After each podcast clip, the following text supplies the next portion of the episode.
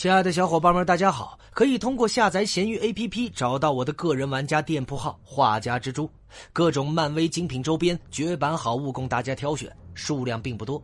喜欢蜘蛛侠的小伙伴们万不可错过了！愿你们听得舒适，玩的开心。本回为大家带上的是凯旋，凯旋也叫做胜利侠，是美国 DC 漫画旗下的超级英雄，共有两代。初代本名叫做威廉麦金泰尔，他是正义联盟的成员。那么一代凯旋呢，初次登场于一九九四年八月的美国正义联盟第九十一期，由马克韦德、布莱恩、奥古斯丁、霍华德波特以及克里斯托弗皮瑞斯特创造。他原本是美国正义联盟的创始成员，在某个危机之时，他试图牺牲自己拯救世界，结果导致了时间流自我修正，于是他被抹去了，世人也忘记了他的存在，直到临时事件才被带了回来。之后呢，凯旋处于极度失意和易怒的状态，与当时的联盟几支队伍打了一架，而火星猎人呢接纳了他，进入自己带队的正义联盟特遣队，与这个射线呐、吉普赛啊等缺乏经验的英雄一起接受训练。可是凯旋总觉得非常的伤自尊呐，于是经常和队友吵架，甚至跳出了特遣队，自己组队过过瘾。那么在大事件地府开境中呢？地狱魔王奈龙与这个超人类提供交易，强化他们的力量，换取部分的灵魂。而凯旋被赋予了一支魔法蜡烛，只要将其点燃，他的历史就会改写。而且呢，迷失在异空间的几年会得到弥补。他对此进行了激烈的思想斗争，最终决定扔掉蜡烛，回到特遣队。那么在圣诞夜期间呢，凯旋与火星猎人等重归于好。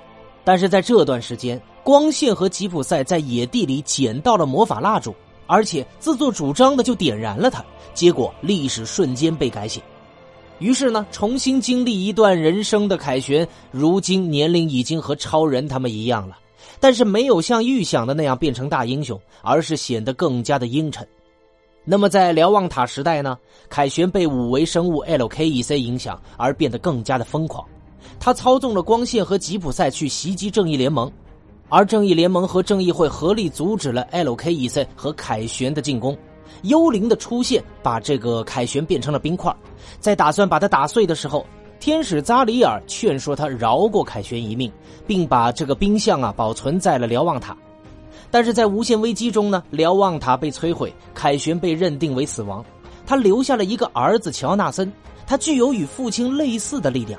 但是被父亲时空错乱带来的影响给逼疯，从而失控杀了许多的人，也包括自己的母亲和女友。之后呢，女超人和渡鸦制服了他，乔纳森却消失在了一道白光中。而在三位一体的事件中呢，超人、蝙蝠侠和神奇女侠由于时空错乱而变成了神级，在他们创造的扭曲世界里呢，凯旋还活着。最后，凯旋为了救明日女侠而牺牲了自己。那么二代的凯旋呢？本名未知，不过呢，他是一名反派。那么有关于凯旋的能力方面，凯旋拥有电磁能量吸收、能量投影、强化感官、飞行、刀枪不入、精神控制、超人的速度、超人的耐力与超人的力量等能力。那么有关胜利侠的简介就为小伙伴们带上了。接下来我们继续漫威 VS DC。那么在上回呢，我们讲到了这个托马斯啊，他向 DC 递交了辞呈，然后韦辛格立刻就把他赶出了办公室。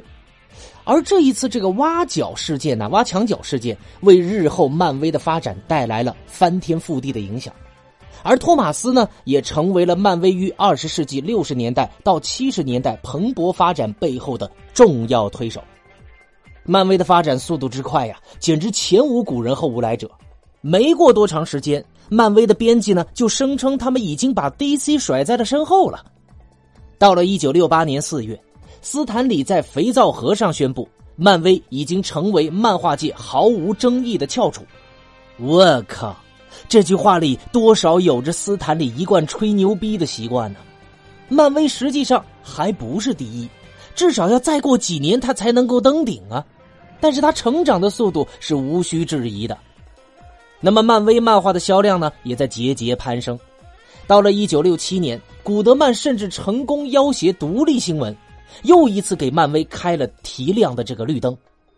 一夜之间呢，之前要和其他角色共享一份刊物中版面的人物，终于有了自己的独立漫画。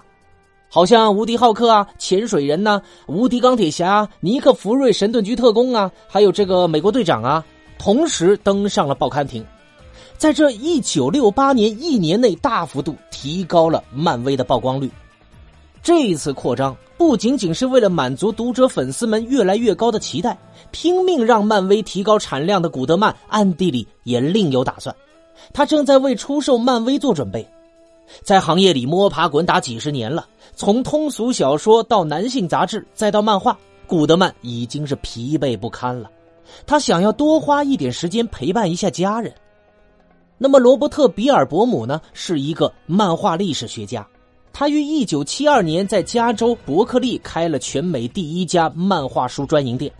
他就曾经说到过：“嗯，到一九六八年，古德曼已经在行业里工作四十年了。”古德曼让漫画发行量翻了几番，当时有《钢铁侠》第一期和《美国队长》的独立刊，呃，忽然间言情和战争题材的漫画也火了起来，重印势不可挡。所有这些加起来，给人造成了一种啊流通量巨大的错觉，让古德曼出售漫威时得以给公司标注比实际价值更高的价格。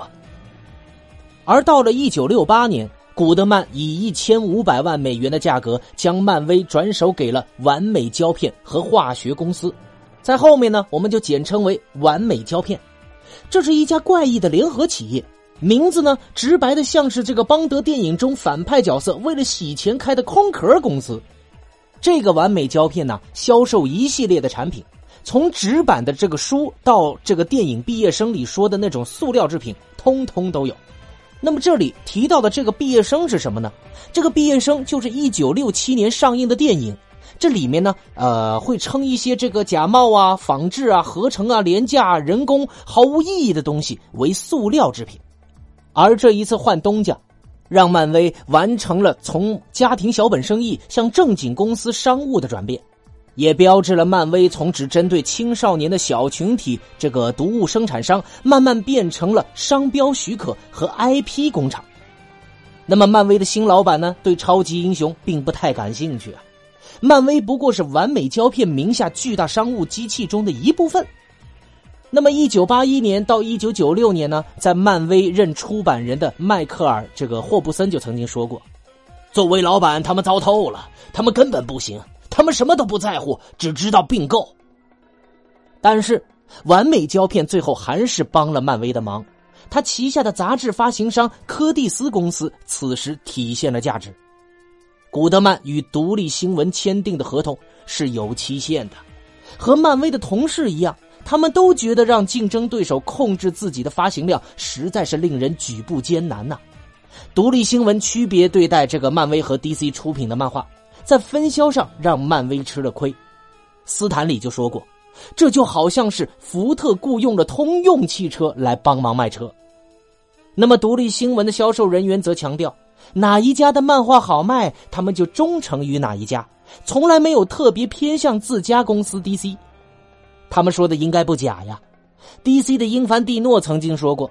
某一次，他在 DC 公司附近的报摊看到了 DC 漫画被压在了这个漫威漫画底下，他气得浑身发抖。